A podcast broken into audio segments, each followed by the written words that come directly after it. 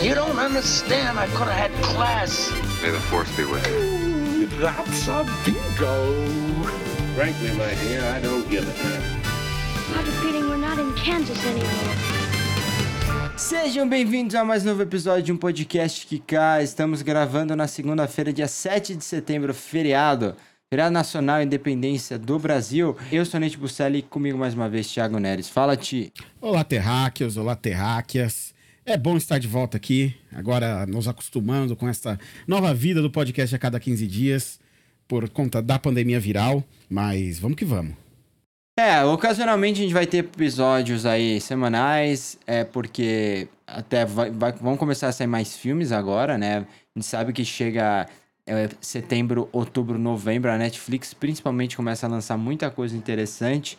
É, vai ter o filme do Fincher, é, já saiu Mulan semana passada, é, saiu o, o tópico da pauta dessa semana, que é justamente o fi- novo filme do Charlie Kaufman, Estou Pensando em Acabar com Tudo, e tem muita coisa interessante por vir. Por enquanto, a gente vai manter esse- o podcast oficialmente quinzenal, até que a gente tenha assunto suficiente para voltar a fazê-lo é, semanal. E também porque a gente tá numa loucura, né? Eu tô meio sem saber ainda como, como minha agenda vai ficar. O Ti tá trabalhando também bastante, tem as lives do, da Távola. Então vamos ver como vai daqui em diante, né? Antes da gente entrar justamente na pauta principal, que é o filme do Charlie Kaufman, vamos falar de duas coisas. É, uma é o nosso filme da semana, que a gente sempre faz antes do começo do episódio. E a outra coisa é comentar, né? Já que não fizemos o episódio semana passada, a morte, assim, trágica, surpreendente de Chadwick Boseman, grande ator, né? Que a gente comentou sobre é, alguns episódios atrás, quando falamos de Da Five Bloods. Mas ele, ele era, uma, assim, dos principais nomes dessa nova Hollywood, digamos assim, mais diversa, que estava surgindo. Um dos, um, um dos nomes mais inspiradores, é, se a gente pode dizer isso, né? Mas é porque ele fez papéis que tinham muita, muita força, principalmente para a comunidade afro-americana nos Estados Unidos. Então, a gente, brevemente, até porque não tem muito o que se falar, né? A gente já Foi meio que digamos uma assim, reação de sofreram muito com essa surpresa, sofreram É, muito com eu acho que 2020 isso foi como um um todo. todo Mas qual né? foi sua Todo mundo reação, né, um ao pouco trágico assim. falecimento, né, É, do dado a, Chadwick a- foi Boseman? um pouco repentino, né, para todos nós, porque pouquíssimas pessoas sabiam da, da, da situação dele, né, da luta contra o câncer que ele vinha fazendo. E, meu, eu tava no meio de uma sessão de RPG e, assim, acabou o clima, não só meu, mas dos outros jogadores. Ainda bem que quando a, a gente descobriu, né, a gente soube da notícia, a gente já tava mais no finalzinho, então não comprometeu tanto, mas foi, foi bem complexo, assim. E é sempre difícil quando a gente perde um ator que a gente gosta bastante, né? A gente comentou bastante sobre a atuação dele no, no, Five, no DA Five Bloods, né? Que você já comentou. E vocês, por favor, voltem lá, escutem. A gente fala sobre o quão importante o papel dele é pro filme e por quão magnético ele já estava é, naquela atuação, né? E demonstrando todo o talento dele ali. E, e aí, infelizmente, o, o câncer foi, foi vitorioso dessa vez, né? Mas, mas deixa aí um legado muito interessante de grandes atuações, de bons filmes, não só é, Pantera Negra, não só The Five Bloods, tem uma filmografia muito interessante aí que você que nos ouve pode pesquisar e escutar. E vai ficar marcado aí como realmente um dos grandes atores desse início. E pode ser até, a gente até comentou né, no próprio programa, que havia uma possibilidade dele ser indicado ao Oscar por causa dessa atuação dele. Agora, então, com o fetiche que a academia tem por, por prêmio Posto. depois que o ator já faleceu, né, post-mortem, a, a chance dele, ela dispara, né? Eu acho que agora ele é favoritaço a ganhar o Oscar. É, ele, ele é a melhor coisa do filme, a gente mencionou aqui quando falou do, da Five Bloods. E, e assim, eu, eu, eu recebi a notícia de uma forma talvez ambígua, porque eu fiquei chocado, eu não consegui acreditar. Me parece aquelas coisas inicialmente que parecem uma piada, até, até parecido com o que aconteceu com o Kobe no começo do ano, né? Um dos nossos ídolos do esporte. Mas depois, quando eu tava vendo o que aconteceu, que ele tinha sido diagnosticado em 2016, antes dele gravar o Pantera Negra, antes dele gravar os, os Vingadores, né? Antes dele gravar vários filmes, né? Que trouxeram, assim, mais é, visibilidade pra ele. Só tinha gravado Guerra Civil. Ele, ele já tinha se diagnosticado né, com um câncer que era estágio 3. Então, normalmente, o câncer, você tem o quê? Quantos estágios? Estágios, cinco estágios, né? É, minha mãe, que é enfermeira, me falou, né? Quando você tem um estágio 3, é basicamente sentença de morte. Então, ele morreu com câncer no estágio 4.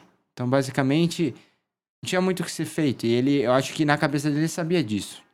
Ele sabia que, beleza, eu posso fazer o que for necessário, eu posso parar de fazer as, os filmes, posso de- parar de, tipo, posso sair desse papel que é tão importante, no caso do, do T'Challa no Pantera Negra, e posso, digamos assim, atrasar, né, o meu dia, da, o dia da minha morte, mas ela vai chegar cedo de qualquer forma. Então eu acho que ele pensou muito assim e de qualquer forma ele tentou atrasar, porque ele fez cirurgias, ele, ele fez químio entre as gravações. E, meu, eu fiquei inspirado por isso. Eu me senti muito inspirado no sentido de que é uma pessoa que entendia a gravidade do que ela representava. E do que esses papéis representavam. Representavam, desculpa. Então, é, ele não era só um líder, né, de, de assim, de elenco. Ele não era só um profissional excelente. Ele era realmente um cara que tinha interesse em fazer a diferença. Né? E eu recomendo muito que vocês vejam o discurso dele no, no EFI Life Achievement Award do ano passado, que foi pro Denzel Washington. Né? E ele fala né, que sem o Denzel não existiria Pantera Negra, mas a forma como ele, é, como assim, que ele discorre em seu discurso é, é- é assim, é de doer, porque você fala, cara, mas a gente perdeu esse cara. Eu não queria, a gente não queria ter perdido esse cara num momento desse, tá ligado? Num momento em que a gente tá tão ferrado que qualquer perda, por mais distante seja da gente, sem, é, é bem sentida, sabe? E o Denzel, no final desse discurso, ele aplaude o cara de pé. Então, tipo, se o Denzel, o homenageado da noite, aplaudiu o cara de pé, imagina, né, o peso que tem. Mas fica agora, tipo, a nossa expectativa de que façam bem do legado dele, do legado dele dentro da Marvel, que é o legado que vai continuar por muito tempo. Porque o legado dele representando Jack Robinson, é, Thurgood Marshall, é, James Brown, esse legado já tá assim confirmado. As pessoas vão procurar sobre as pessoas, elas vão ver o Chadwick Boseman. O que eu acho um tanto é, poético, talvez não seja a palavra certa, mas correto, sabe? Enfim, Vamos então falar do nosso filme da semana. Faz tempo que a gente não dá uma indicação aqui, porque quando a gente fez o podcast sobre o DC Fandom, nem o Mugs nem o Ryan tinham alguma coisa para indicar. Então estamos de volta fazendo nosso filme da semana, indicando aqui um filme ou série para você. Ti, qual é o seu filme da semana ou série da semana que você tem aí para indicar para as pessoas? É, eu tenho algumas indicações aqui acumuladas, né, com esse nosso tempo todo sem gravar. É, a primeira delas, a gente deve acabar falando, não vou entrar muitos detalhes, porque a gente deve falar muito em breve aqui no podcast também. É Mulan, que, como você já adiantou, né, estreou recentemente aí no Disney Plus e está disponível aí para você conseguir assistir nas internets todas. É, eu gostei do filme, eu já adianto isso pra vocês. Eu achei o filme é, muito diferente do que eu imaginava que fosse ser.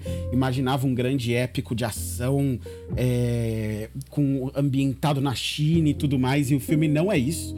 Tá? O filme vai pra uma outra pegada. Ele é um filme completamente focado no público chinês e, portanto, as pessoas daqui do Ocidente devem detestar em sua grande maioria. E é por isso que eu já acho interessante ali. O filme tem até um elemento ou outro que lembra, assim, remotamente Bollywood, e para vocês terem uma ideia. Então é, é um filme bem, bem diferente do que eu imaginei que fosse ver. Não é aquela narrativazinha ocidental. Então vale a pena ser assistido aí com, com os devidos olhos. E além de Mulan, cara, eu quero eu quero recomendar um curta-metragem que é de 2015. Eu tive acesso a ele só esse ano, mas assim, foi uma das melhores coisas que eu assisti é, nos últimos tempos de comédia. Ele se chama Kung Fury. É dividido pelo David Sandberg. E, cara, o, o, assim, é, é, uma daquelas comédias que não faz um segundo a mais de sentido do que precisa fazer. E me lembrou muito, inclusive, Diamantino enquanto eu assistia. Porque ele tem toda uma outra temática, né? A ideia de, de é, uma. Só que assim, é essencialmente um filme sátira né, que junta ali Kung Fu num cara que queria ser um policial e que ele queria salvar o mundo. E, e, e, é, e, é, basicamente aí que para o sentido do filme. E daí pra frente começa a virar uma coisa completamente deslocada. São 15 minutos de pura diversão. Então eu recomendo para todos vocês que vão até o YouTube. Se você não assistiu, para esse podcast agora. Vá ao YouTube, assista Kung Fury, depois volte e escute eu falando de Kung Fury, que aí você vai dar risada de novo tá? Então vejam, é excelente. E a maior parte vai virar um longa-metragem, tá? O, o longa-metragem já está em pós-produção, inclusive, era para estrear esse ano, mas agora só Deus sabe, né? E tem um elenco assim maravilhoso, porque o Schwarzenegger vai estar tá no filme, o Michael Fassbender vai estar tá no filme, o David Hasselhoff vai estar tá no filme. Vai ser um negócio assim muito louco. E você. É, dizem que não vai ter nada a ver com a com curta-metragem no fim das contas, né? A única coisa que vai manter é o personagem que é o Kung Fury. Mas, mas de qualquer maneira, se mantiver o mesmo espírito, já vai ser, vai ser incrível. Bom, é, eu não vi esse curta, vou ver se eu assisto depois. E Mulan, devemos falar semana que vem sobre, vamos ver como vai ser. Mas irei assistir isso também. É, é engraçado falar esse lance de Bollywood, só um comentário, porque Bollywood não tem nada a ver com cinema chinês, né? Então, tipo, é, Bollywood é bem uma coisa muito específica da Índia, né? A China, é, na verdade, o cinema chinês, ele, ele acabou, devido né, até a, a infeliz ditadura no país, é, o cinema chinês ele acabou meio que virando mais um cinema de Hong Kong e cinema taiwanês. Pelo menos esse tipo de cinema chegou mais no, no Ocidente, né? A gente lembra do Ang Lee com os seus filmes como Tigre e o Dragão e o Von Kar-wai com os seus filmes de Hong Kong, né? Esses dois diretores aí, eles são chineses e fazem muita, muito sucesso no Ocidente com filmes, só que eles não são feitos na China. É, a minha indicação da semana, na verdade, também não, não é uma específica. Eu queria indicar para vocês os filmes das colaborações de Ginger Rogers e Fred Astaire, dos maiores ícones do cinema clássico americano. Quando me perguntam qual é a sua fase favorita de cinema, é, eu, eu penso um pouco, mas eu acabo sempre respondendo a mesma coisa, que é os anos 30. Os anos 30 é a época, eu acho que mais me encanta no cinema, é a época que eu mais gosto de assistir cinema. É muito interessante, é, tem filmes assim extremamente profundos, filmes inspiradores, mas tem uma leveza, sabe? Não, tem, é, não é tão consequente quanto o cinema de hoje em dia. E você ainda tem aquela fase do começo da década, né? Que o, o código Reis ainda não tinha sido reforçado, então tem muita joia ali. Mas uma das coisas que eu mais gosto dos anos 30 é da quantidade de musicais que existiam. E os melhores deles normalmente eram os musicais da RKO, que produzia para Ginger Rogers e Fred Astaire. Eles eram dançarinos, começaram no teatro. É, a Ginger Rogers ganhou Tony já, né? De, de melhor atriz. É, e, e, eles vão para o cinema e eles se encontram num filme, inclusive, que se passa aqui no Brasil. Em 1934, se eu não me engano, e aí eles começam uma parceria de nove filmes que vai terminar em 1949 com os Barclays da Broadway, né? The Barclays of Broadway. Ah, normalmente esses filmes eles mesclam né, o, o romance musical com a comédia screwball, que é aquele tipo de comédia que tem, sempre tem uma falha na comunicação entre alguém e aí todo mundo se enrola e aí vira uma grande bola de neve, sabe? É muito engraçada. E assim, é muito charmoso as músicas deles. Tem algumas das músicas mais famosas de Hollywood. Você tem The Way You Look Tonight, é, que é o caso de Swing Time, que é o meu filme favorito dessa leva deles. Mas são filmes sempre muito curtos, né? São filmes de uma hora e vinte com alguns números de danças incríveis. E a química dos dois é o que mais me chama a atenção. Então, essa é minha indicação para vocês. É, assista Picolino, é, as The Gay Divorcee, The Barclays of Broadway é bem legal. Então, principalmente os filmes de 1935 e 36, esses são os melhores deles.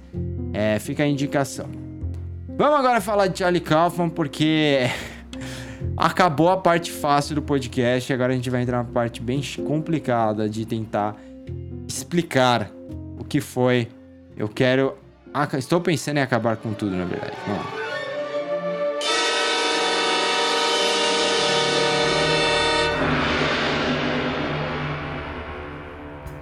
Então, Charlie Kaufman é muito famoso pelos filmes que escreveu. Ele escreveu é, em, ao longo de 20 anos nessa indústria norte-americana. Ele escreveu Eu Quero Ser John Malkovich, que é o meu filme favorito dos que ele fez. Ele escreveu adaptação. Ele escreveu Brilho Eterno de uma Mente Sem Lembranças. E aí, depois disso, ele falou, eu vou dirigir. Né? Em 2008, ele fez o Cynic Doc Nova York, filme com Philip Seymour Hoffman. Aí depois ele fez o Anomalista depois de bastante tempo, que é uma animação, é, eu ia falar live action, stop motion, que eu sei que você gosta bastante. E agora ele está voltando às, tel às telonas com a Netflix, que só por isso já, já deu um podcast inteiro a discussão de Charlie Kaufman e Netflix. É, com esse filme chamado é, Estou Pensando em Acabar com as Coisas. Tudo. Não, estou pensando em acabar com tudo. Eu, eu tenho que tirar. Eu tô com essa tradução livre na minha cabeça do filme, sabe? Porque é I'm Thinking of Ending Things, né? Que é o título é, em inglês. De qualquer forma, é, o filme estreia, de, estreia estrela. Oh, meu Deus, tô, viu como eu já tô enrolado? É o maldito Charlie Kaufman. É, o filme estrelado pela Jessie Buckley, que meio que despontou pro mundo ano passado. Ela atuou né, no, no Jury, mas ela chamou a atenção por um outro filme, um outro filme irlandês, que ela faz uma cantora que é muito bom. Inclusive a música, se eu não me engano, foi indicada ao Oscar de canção original. Mas também tem o Jesse Plemons, você tem a Toni Collette, você tem o David Thewlis, o elenco é muito bom. E aí, como todos os filmes do Charlie Kaufman, você já sabe que você vai entrar numa espiral de neurose e você sabe que você vai entrar numa espiral de, de questionamentos, assim, existenciais. Exatamente, é isso que a gente gosta, né? A gente assiste esperando isso aí. É, eu gosto, tudo isso eu gosto, porque eu, eu vou dizer assim, eu sou fã do Woody Allen, então eu gosto das neuroses, principalmente como comédia. E como existencialismo, todo mundo que me conhece sabe que eu sou fanático pelo maior diretor existencial da história, que era o Bergman. Inclusive, dá pra fazer uns paralelos. Eu vou, antes de te passar a palavra, só quero mencionar isso.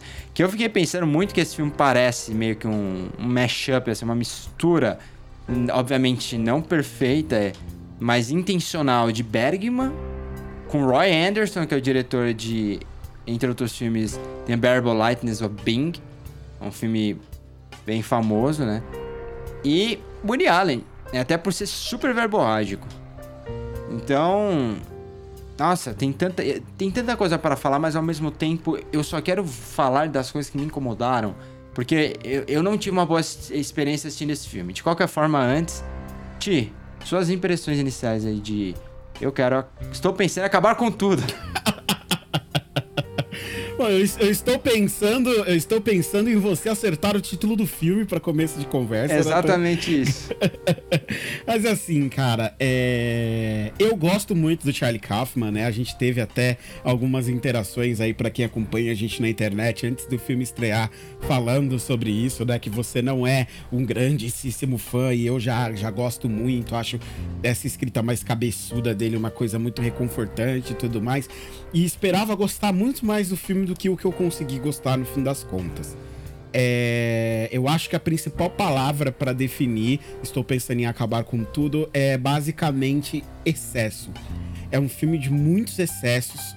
E o que é pior, e eu acho que justifica o que você falou, de só querer falar é, sobre as coisas que você não gostou no filme, é porque as coisas que eu gostei no filme, e nós tivemos uma opinião razoavelmente parecida acerca desse aqui, né? As coisas que eu gostei no filme são justamente as coisas que foram maltratadas ao longo do desenvolvimento da trama. Né, são justamente as coisas que para mim caem em diversos erros e diversos tropeços que o Kaufman comete ao longo do caminho e que torna o filme, em alguns pontos, até meio sacal, sabe? Porque ele fica rodando ali em torno de si mesmo, né? Em torno da, da neurose que ele tenta construir, mas ele não apresenta tantos elementos novos para isso, de maneira. E eu acho que às vezes ele também se confunde um pouco. Na, é, com algumas estruturas de, de, de clima mesmo né, do, do filme. Eu acho que às vezes o, o, filme ele pega um tom, depois ele acaba pegando um outro um pouco mais puxado. Tem uma hora que parece que o filme vai até puxar um pouco mais pro terror, mas aí ele acaba voltando. E, e eu acho que esse desequilíbrio de tom até atrapalha um pouco. É, eu acho que o filme tem muita, mas muita, mas muita gordura. Tem muita coisa que poderia ser cortada dali. E, sobretudo, o que mais me incomoda ao longo do filme inteiro é que, assim, eu gosto muito, e eu já falei isso aqui no podcast, de filmes que são baseados em peças de teatro. Né, que trazem elementos, às vezes, que são tipicamente teatrais para o cinema, porque eu acho que isso promove uma experimentação muito grande. É, o teatro é um reino, é um reino de contação de histórias muito mais ousado do que o cinema consegue ser. Né? Então eu acho que toda vez que o teatro encontra o cinema, ele pode trazer coisas novas e pode propor coisas interessantes. Só que existem coisas que funcionam para uma tela para uma tela de cinema é, e que não vão e que funcionam no teatro, né? E que não vão funcionar na tela de cinema.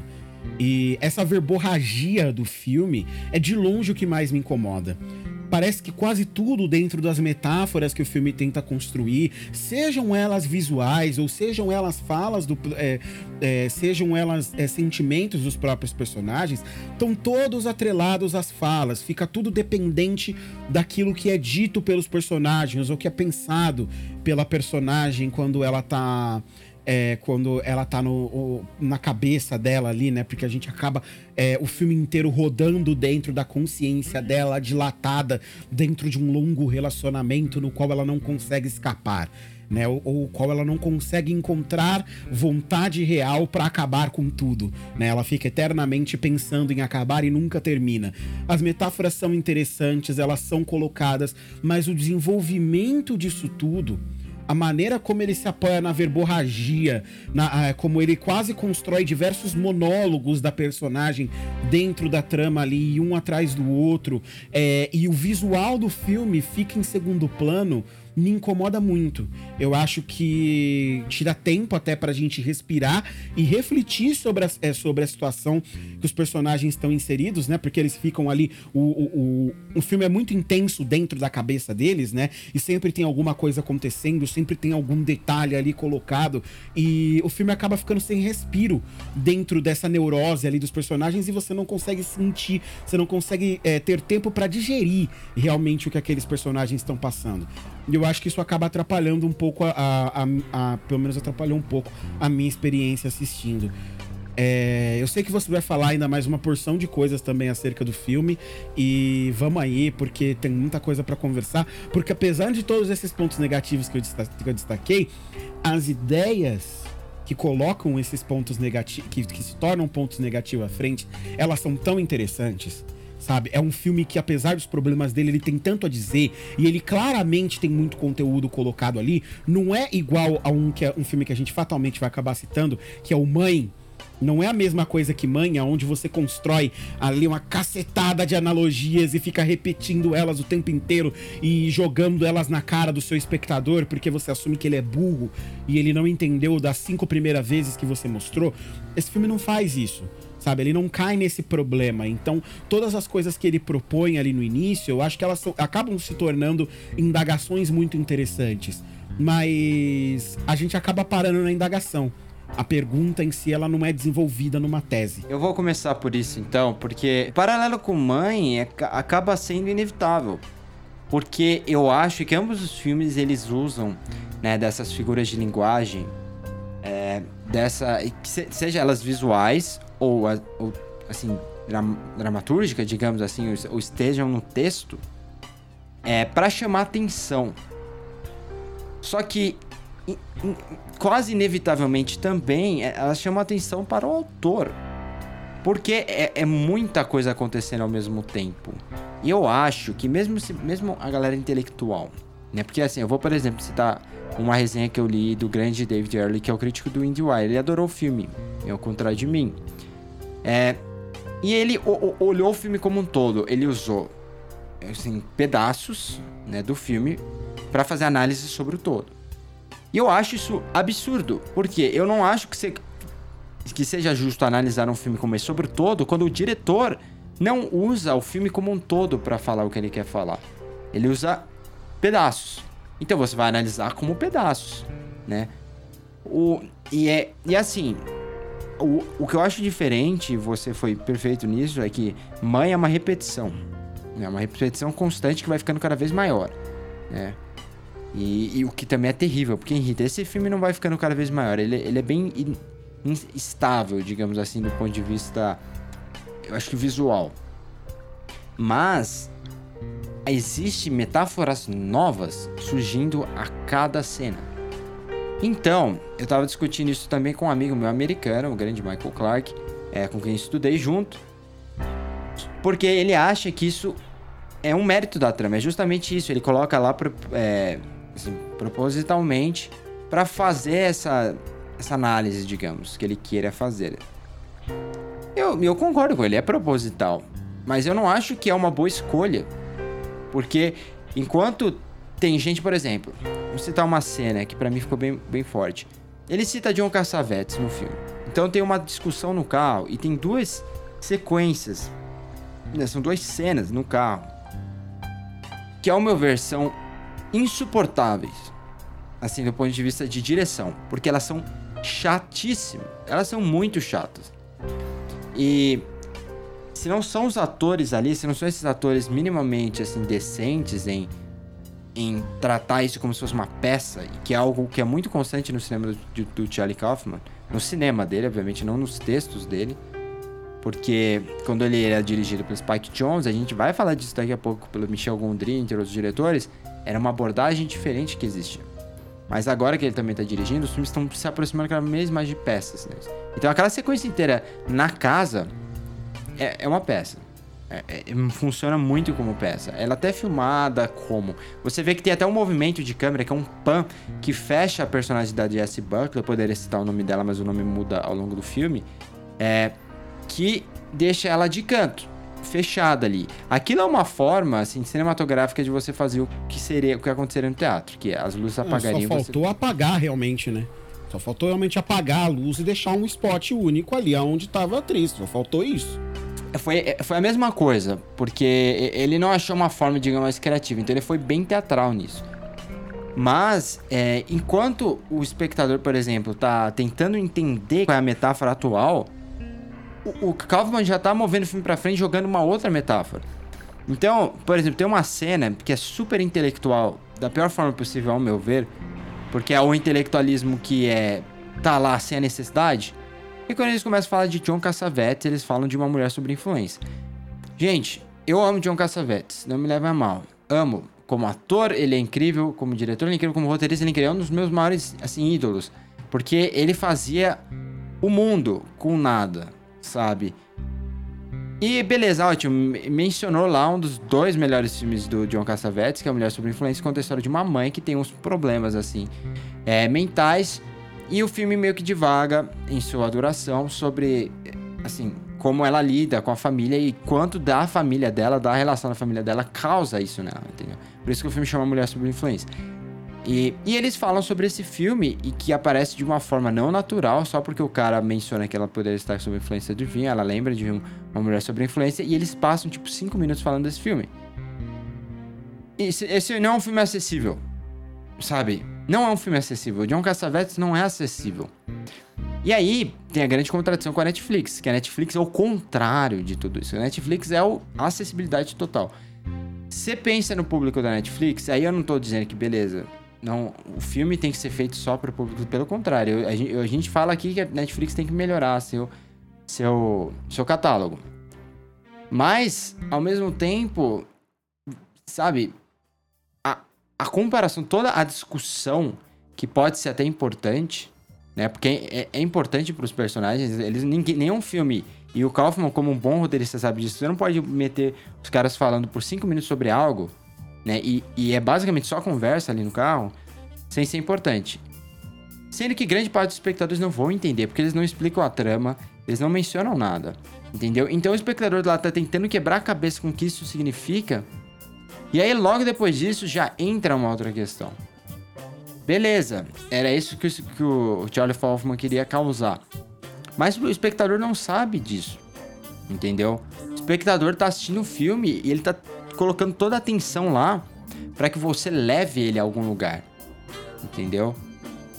Então, é, eu, eu acho que nunca eu vou chegar e defender que um que um artista não pode se expressar da forma que quer. Até porque esse filme é, é baseado num livro, o livro já é louco, né? Eles já... Pelo que eu vi, eu nunca li o livro, mas ele é bem surtado também, é bem pesado, então quase tem essa aura de, de terror, né? Uma coisa, às vezes parecia um, um Get Out, assim, mais filosófico, não é? E... E eu acho que ele tem que fazer esse filme, né? E aí eu vou dar minha, minha impressão com base nas coisas que eu conheço, no meu gosto e tudo sobre esse filme. Eu não acho que é um filme ruim. Não acho ruim mesmo. Eu, por exemplo, Mãe eu acho ruim. Esse filme eu não acho ruim. Talvez com o passar do tempo é, ele melhore um pouco. Mas, no momento, o, que- o que eu consigo passar é que eu realmente cogitei várias vezes parar de ver o filme. Porque eu não tinha interesse no que o Charlie Kaufman tinha pra falar, falar e em nenhum momento o diretor tentou me fazer, me convencer de que eu deveria ter interesse. Sabe? Que é, por exemplo, que o, que o, o, o Spike Jones fez brilhantemente em Eu, eu Quero Ser John Malkovich. Eu não tenho interesse nessa história, da lógica pro, pro, pro irracional, sabe? E, e aí você começa a ficar interessado, porque a forma como o diretor conduz a narrativa é tão interessante. Isso vai desde a escolha dos atores até o final. Um dos problemas que eu tenho com esse filme, apesar do elenco estar excelente, é que não tem carisma, né? Não tem muito carisma. Né? A Jessie Buck é uma ótima atriz, mas ela é uma estrela, né? O Jess Plemons também. Então, é, outro problema que eu achei também, ele não tem muita química, né? Então tem, tem momentos do filme que eu tava assim, pelo amor de Deus, termina com ele, termina com ele logo. Isso só eu acaba acho com que é filme. proposital. É, é, eu acho que essa falta de química, essa falta de conexão ali entre os dois, ela é proposital porque o que a, o que a personagem reclama, né? Embora ela tenha diversos pontos diferentes ao longo do filme, faz sentido, porque apesar de você. O, o- filme, né? Ele representa os dois ali, né? Ele representa o Jake e a, a, a personagem da, da Jessie é, sempre como, como esse casal jovem ali e ela, e ela vai mudando ao longo do relacionamento, né? Ela vai se tornando outras pessoas, mas sempre com outro, sempre com outras questões. Mas eu acho que essa falta de conexão com ele é, é- ela, é, é- ela é fundamental. Eles não tinham que ter química mesmo. Isso eu acho que é uma escolha do diretor que eles parecessem realmente desconectados para que você sentisse essa urgência dela, né? E essa vontade dela de realmente terminar o namoro de uma vez por todas. É, então eu acho que é proposital. Eu também senti isso, mas eu, eu, eu não sei se, se esses atores fossem grandes estrelas, se é, o filme iria na mesma direção que vai. Sabe? Talvez fosse uma coisa muito diferente. Se não fosse. é, se não fossem esses dois atores que não são grandes estrelas, né? Acho que os dois grandes atores estariam mais na, na Toni Collette e no, e no David Tewis. É, mas eu, eu, eu acho que é proposital aqui, cara. De verdade. Não, é, tudo isso é proposital, mas eu, eu é, é meu ponto, eu discordo. Eu não, eu o Charlie Kaufman é um cara super talentoso. Eu não acho que ele, ele fez alguma coisa que não seja proposital. E é por isso que eu falei que eu minha é, minha tudo que eu for falar sobre esse filme é do ponto de vista do que eu, eu gosto, do que eu acredito, e não exatamente do que tecnicamente isso é um problema. Eu não tô querendo te oferecer, nesse caso, uma janela para o que o Kaufman quer passar.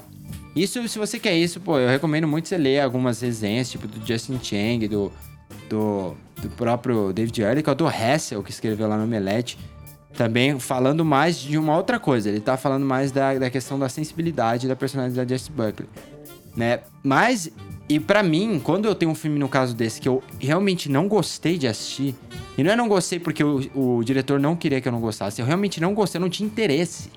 Não é eu tinha interesse e o diretor me fez sentir mal. Eu realmente não queria continuar, mas eu continuei porque, porque é uma questão é minha, né? É quase um código de conduta. Eu tenho que terminar o filme. A gente Até é porque assim. o final pode fechar as coisas. É. O final. O Antonioni adora. Meu, isso acontece direto com o Antonioni, principalmente na trilogia da incomunicabilidade, que às vezes você parece não ter interesse, aí do nada vai mudando e você vai, o queixo vai caindo e o final, tipo, explode sua cabeça, sabe? Até no Blow Up, um, um caso clássico disso. Mas nesse caso, é, eu realmente me achei desinteressado do começo ao fim. E é aquela coisa, quando tudo isso muda, é, quando você tem essa espécie de abstração, é, você imagina que o diretor vai dar possibilidade, ele vai dar espaço para o espectador criar parte dessa imagem na cabeça dele. E enquanto tinha momentos que isso parecia possível, eu acho que no final do dia o filme parece perguntar coisas e em seguida responder. E, e isso é uma coisa que eu também não gostei. Eu acho que eu gosto de ver um filme que, que tem essa pegada quando ele deixa coisas mais no ar. E, e por exemplo, ele leva para um final e aí você constrói parte desse final na sua mente, sabe? Eu acho que esse filme ele, ele, é, ele tenta fazer isso visualmente, mas entra nessa contradição quando você olha para o texto, né? Quando você olha para os diálogos, principalmente. E eu escrevi, nem mencionei isso, eu escrevi no Medium, no meu Medium, arroba um texto sobre, sobre o filme e eu falo muito dessas contradições que estão muito presentes no cinema do Kaufman, sabe? Que não deixa de ser interessante. Os filmes deles acabam sendo interessantes mesmo que, é, nesse caso, é muito chato de assistir, quando você pensa sobre eles depois, porque são filmes criativos. E uma coisa que tá clara no cinema dele, né? A gente pode falar até da adaptação, que é o caso mais é, metalinguístico, é que ele tá sempre neurando sobre a, a criação dele. Ele parece ser um cara que, que quer sempre fazer algo muito novo. Então, essa obsessão dele em querer fazer algo diferente chama atenção, mas acaba chamando atenção para ele e não para o todo. Todas as decisões do Kaufman dentro dessa adaptação, é, que é algo em comum para ele, né? Ele normalmente faz roteiros originais, parecem querer chamar a atenção do espectador para elas mesmas, mas de uma forma contraditória. Enquanto elas apontam para o incessante questionamento criativo do diretor, roteirista, e sua ansiedade, que conversa diretamente com o tema do, do, do, do livro, elas também auto-reverenciam. Então, enquanto ele está querendo se humanizar e ele está sendo extremamente honesto em se humanizar ali no meio, que é Gente, eu tenho isso. A cada momento eu tenho uma ideia e ela vai embora. E aí do nada eu tenho outra e eu fico questionando se isso é bom, se isso é ruim. Eu fico indo pro passado, indo pro futuro. E meu presente já traz complicações o suficiente. Só que essas decisões, elas acabam ao mesmo tempo passando para, para o espectador, né? Até que o espectador que não tem a consciência que o, Charlie, que o Charlie Kaufman é essa pessoa, que o cara tá se endeusando ali. Entendeu? Tem momentos que parece paródia até. Tem momentos que é uma autoparódia, tem momentos que você realmente acha que ele tá. É, que ele tá fazendo isso tudo para que as pessoas olhem para ele e falem: caramba, você é bem diferente. E aí que ele tem esse paralelo muito grande com mãe, né? Eu, eu queria destacar uma coisa do, do filme. É, porque assim, é, é um filme que roda muito em torno da personagem principal, né? E a gente fica é, sempre observando o, aquilo que está acontecendo com ela e as neuras dela e aquilo que está se passando na cabeça dela. Mas eu acho interessante esse personagem do Jesse Plemons e como ele é, e, e como ele conecta todos os elementos na história. Porque no fim das contas, o grande protagonista é ele, né? Ele movimenta a história. Uhum. As coisas que acontecem ali acontecem no, no arredor dele. E quando a gente ela percebe. Ela é meio que uma que grande testemunha, é, né? E quando a gente percebe que ela nem nome de verdade tem, né? Que ela, na verdade, ela é uma represent... ela é um avatar genérico para as demais mulheres que passam pela vida dele, né? Que passam da mesma maneira e que ele repete as coisas e tudo mais. É, eu acho que a gente pode ter uma leitura de que ele é um cara controlador, né? Como é dito até pelos próprios personagens, e aí novamente o meu problema. É, embora isso seja demonstrado em diversos pontos ali que ele é um cara sistemático, que quando ela tenta sugerir alguma coisa que não seja o padrão dele, ele fica irritado, ele dá soco nas coisas, ele ele parece ser aquele cara, aquele o estereótipo do cara inteligente que está em agonia, né? Que está em sofrimento e ele tem uma relação complicada com os pais dele, porque os pais deles, os pais dele são pessoas super simples e ele é um garoto super inteligente, né? E, e a simplicidade dos pais dele, somado à inteligência dele e essa quebra, né? Essa coisa do underdog, dele se, dele se fazer, é, dele se fazer uma pessoa interessante, apesar da criação humilde. É, eu acho que tudo isso constrói constrói um estereótipo de, de homem médio americano ali também.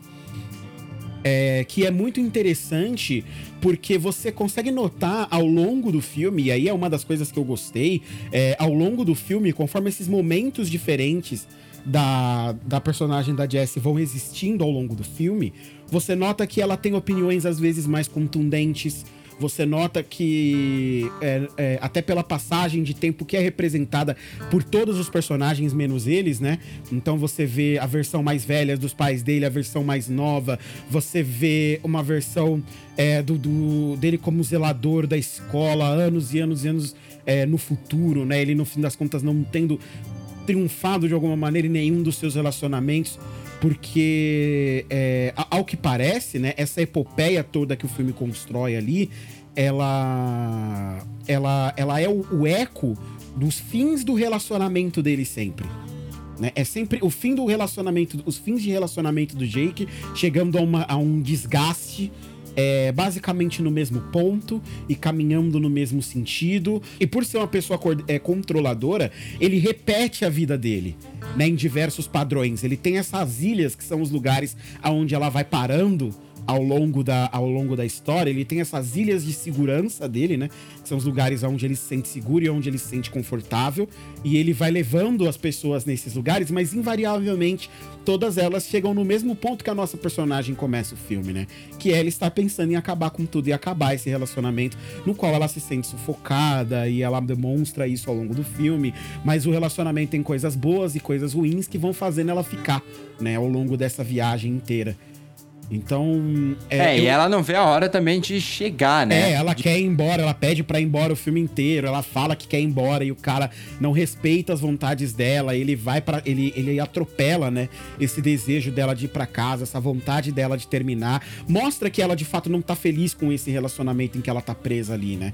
Só que ela não consegue se livrar e ela fica nessa epopeia tentando se livrar o tempo inteiro e aí a gente entende pelo filme que não é só ela, né? Tem a menina da a menina que você encontra na loja de sorvetes, por exemplo, é, que acho que é a única outra que é, que é representada ali de uma maneira, né?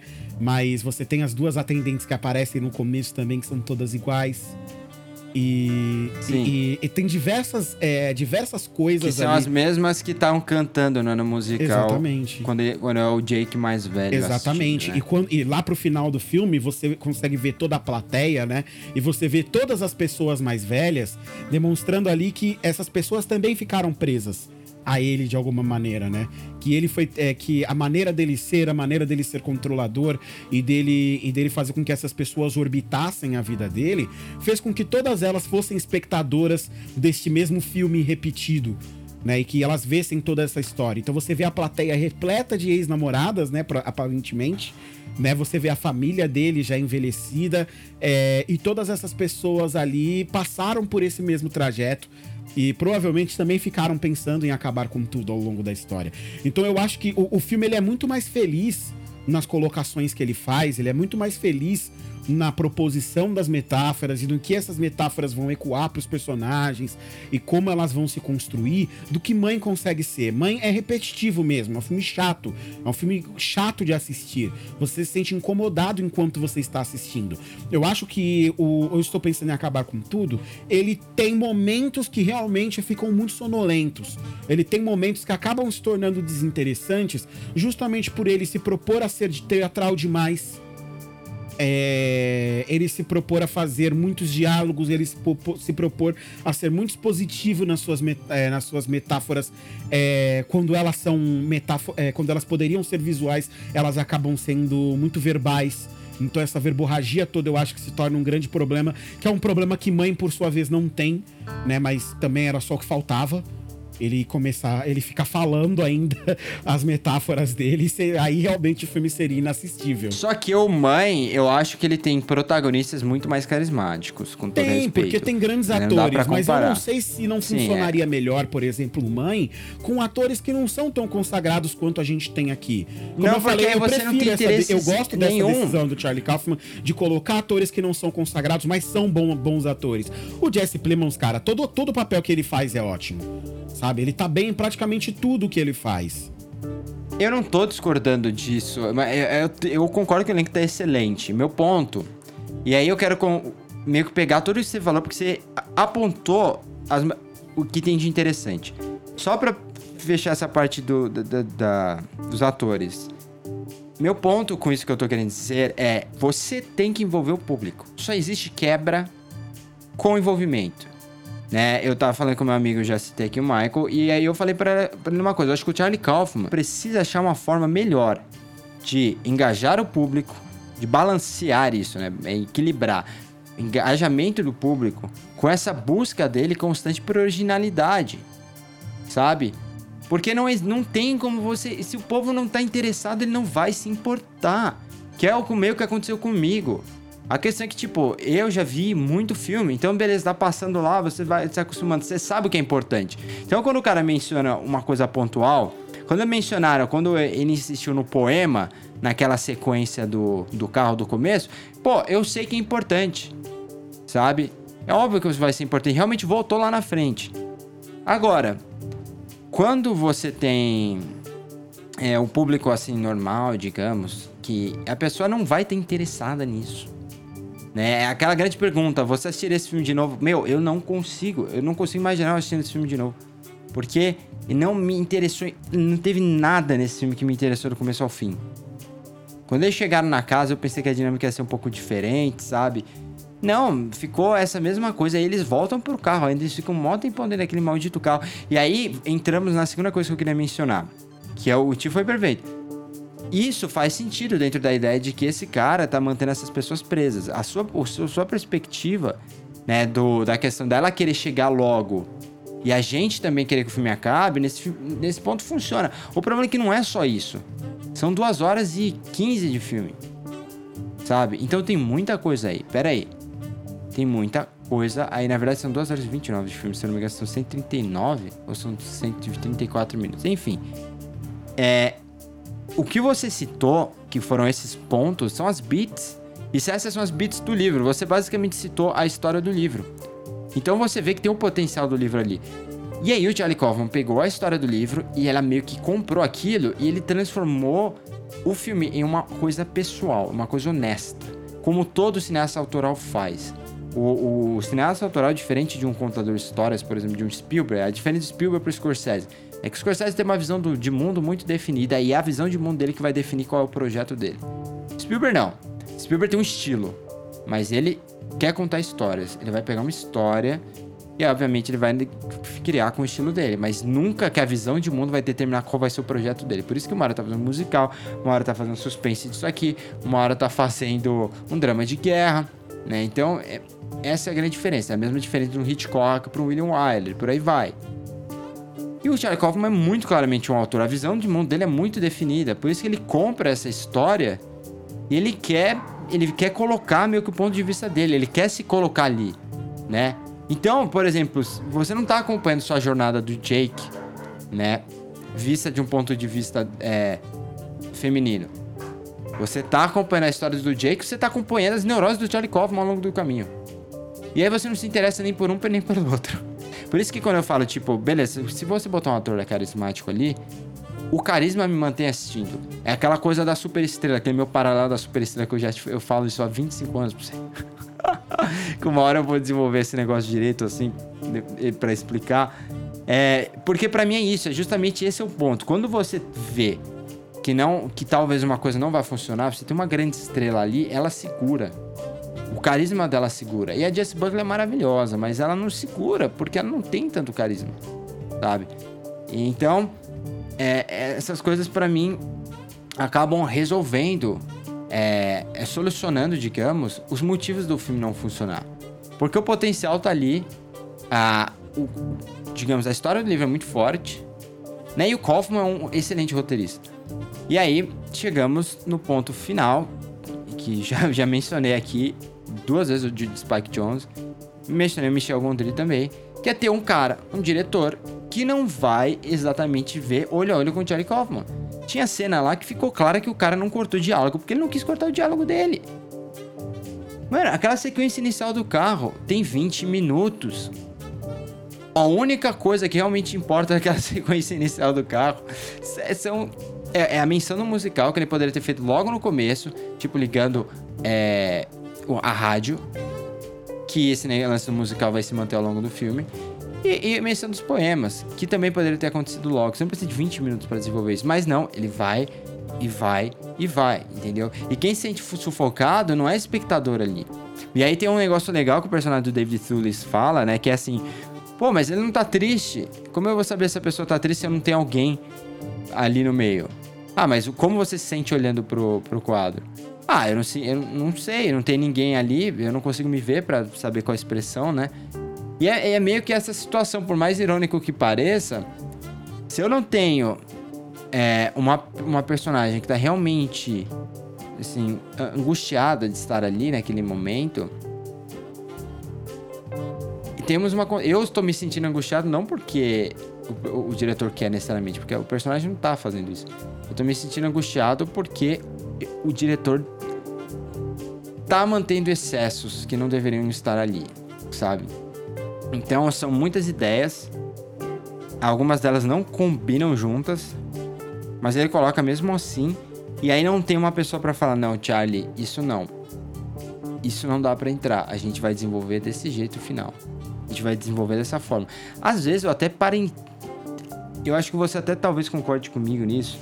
Tem momentos que parecia que ele queria falar, pô, era assim que eu queria que Brilho de uma Mente Sem Lembrança fosse feito. Sabe? Porque tem, tem muitos paralelos visuais com Brilho de uma Mente Sem Lembrança. Que é um filme, assim, muito mais interessante. Né? Que vai e volta, vai e volta, muito mais cinematográfico que esse, né? Enfim, é... Essa, essa é a minha perspectiva. Eu acho que ele poderia ter feito essas coisas, digamos. E assim, se ele não assumir esses erros, e eu acho difícil que ele assuma, porque a crítica americana sempre cai para ele, até porque são poucos diretores americanos que tentam fazer uma narrativa não convencional. É, eu, eu acho que, sinceramente, ele deveria voltar a trabalhar com outros diretores, no ponto de ah, vista. Ah, não, eu concordo com você. Eu concordo com você. E acho que não tem como não concordar, né? Quando o cara tem os melhores filmes da carreira dele, claramente são os filmes em que ele só escreveu e não atuou como diretor, né? Você, muitas vezes, você pode ser um grande roteirista e não ser um grande diretor. A gente sabe que são papéis completamente diferentes, né? E isso não te torna maior nem menor. A gente tem tantos grandes, é, tantos grandes diretores aí que não eram ninguém sem seus roteiristas, né? Sem os roteiristas que escreviam os filmes dele e e realmente parece que, que, que, há uma falta aqui pro, pro Charlie Kaufman de, de pé no chão mesmo, de uma noção de fazer algo que está mais voltado pro cinematográfico, menos pro teatral, é, de, de realmente tirar os excessos do filme que precisam ser tirados para que a narrativa cinematográfica se forme com mais facilidade, né? Eu acho que falta para ele aqui também um uhum. pouco de recurso visual, sabe? Eu acho que o filme é muito simples visualmente. Como você, como você destacou, tem, tem cenas do filme que elas que o movimento de câmera é, é justamente para emular uma movimentação de luz de teatro sabe? Que não é nem é, uma disposição de espaço de teatro.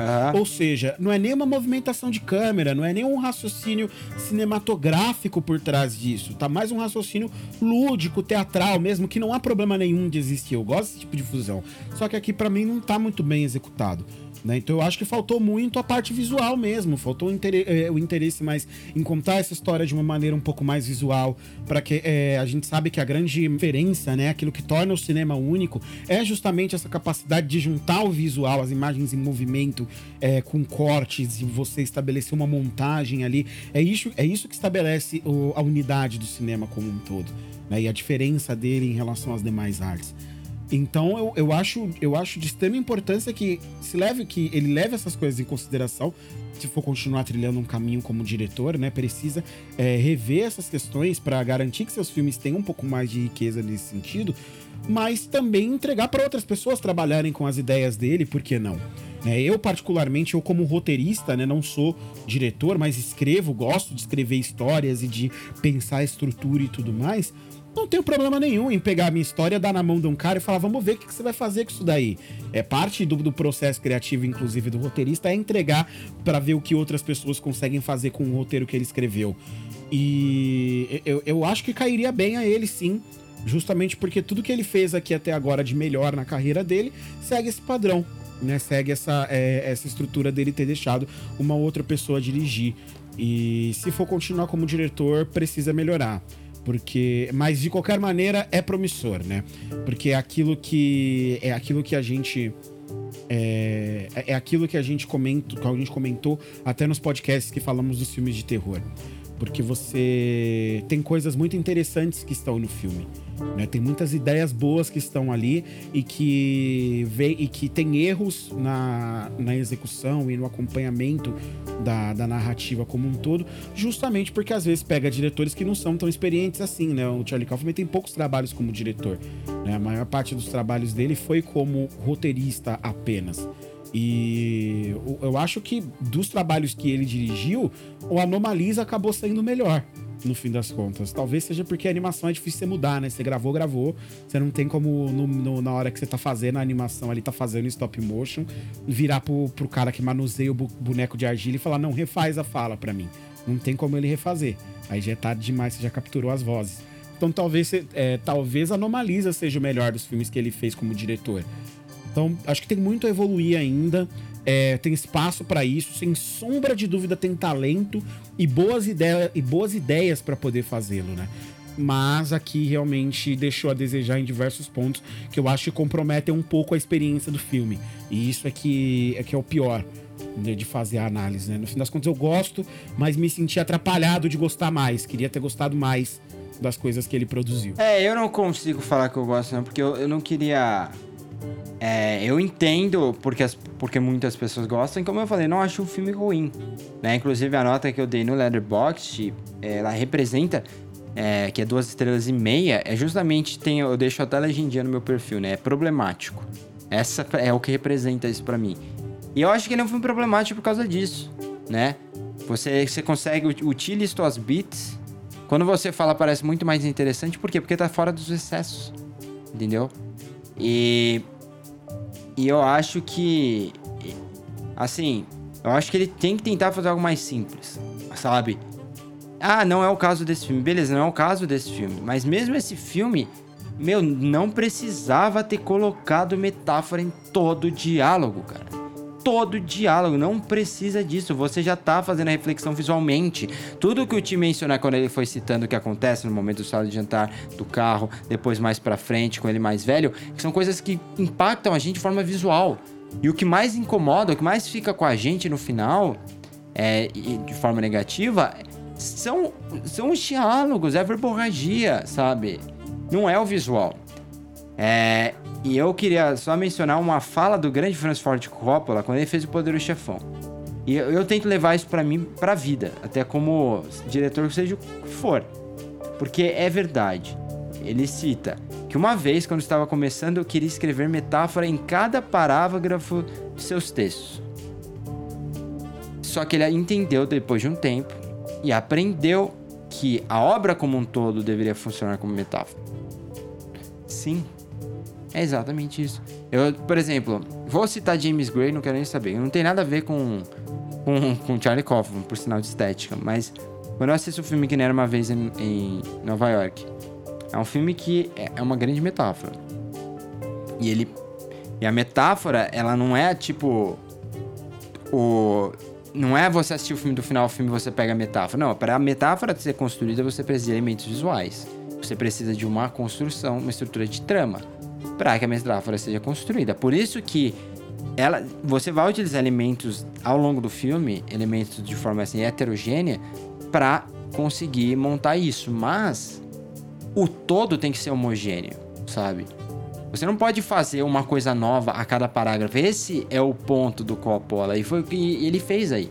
Ele quis passar uma sensação, mas ele foi criando coisa em cima de coisa, em cima de coisa e tirou a nossa mente, nossa cabeça do que é mais importante para ele. Ele fez o contrário do que o Brecht fazia. Por exemplo, o Brecht é um, é um dos maiores dramaturgos da história e ele tem o famoso o, teatro dele que basicamente chama, buscava lembrar o espectador que, ó, vocês estão no teatro, eu sou ator, o que você está vendo não é real, para que você preste atenção na crítica, que é o que importa no filme. Esse caso é o contrário, eu estou chamando a atenção para as coisas que eu quero falar sem que elas realmente importem para o filme. Por isso que eu falei que elas se auto-reverenciam, né? E tal, talvez isso seja, isso seja assim, como eu posso dizer, é, in, é não intencional. talvez ele, nessa busca, a obsessão que ele tem que. A gente sabe que é uma obsessão em ser original, tenha feito isso. Ó, quero mostrar para essas pessoas. Mas acaba acontecendo, e é a execução, que é o que o Ti sempre fala. Não adianta olhar só pra intenção, mas pra execução também. Bom, essa é a nossa análise, né? Um tanto complexa. Eu espero que vocês tenham entendido, que a gente tenha expressado bem sobre o novo filme do Charlie Kaufman, né? Estou pensando em acabar com tudo, agora falei certo. É, e, por favor, compartilhe com a gente a opinião de vocês em nossas redes sociais, arroba podcast tanto no Twitter quanto no Instagram. Vocês já sabem onde nos encontrar, arroba Sieverts, arroba. E espero que dê certo a gente fazer o podcast na semana que vem sobre Mulan, porque o Ti tá me perguntando no fim de semana inteiro se eu vi esse filme, eu ainda não vi, mas verei durante a semana. Espero que tenha muita coisa para falar. Porque, meu, eu estou animado em poder ver filmes novos, por mais que eu não tenha gostado do filme de, de hoje, viu? Também. Agora, agora, na verdade, a gente tá chegando naquela época boa do ano, né, cara? Que mais pro final do ano é quando começam a sair os filmes bons. Acaba o verão ali, começam as temporadas de premiação e os filmes bons começam a aparecer. E o bom é que agora os filmes bons devem. O bom, né? Entre aspas. Uma das pouquíssimas vantagens que, que a quarentena em que o mundo se enfiou é, dá pra gente é que a gente vai assistir em casa, né?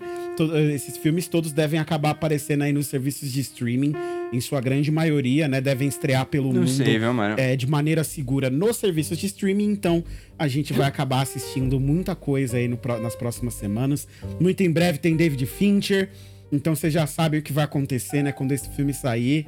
Vocês já sabem que estaremos todos reunidos aqui para mais uma vez declarar o nosso amor e falar o quão bom o filme é. É, eu ia falar dele. eu ia falar dele. Que saíram as primeiras fotos do Hank. Mank. É, ou é do Mank. É Mank. É porque o sobrenome dele é Mankiewicz. É, Mank. Tem Gary Oldman.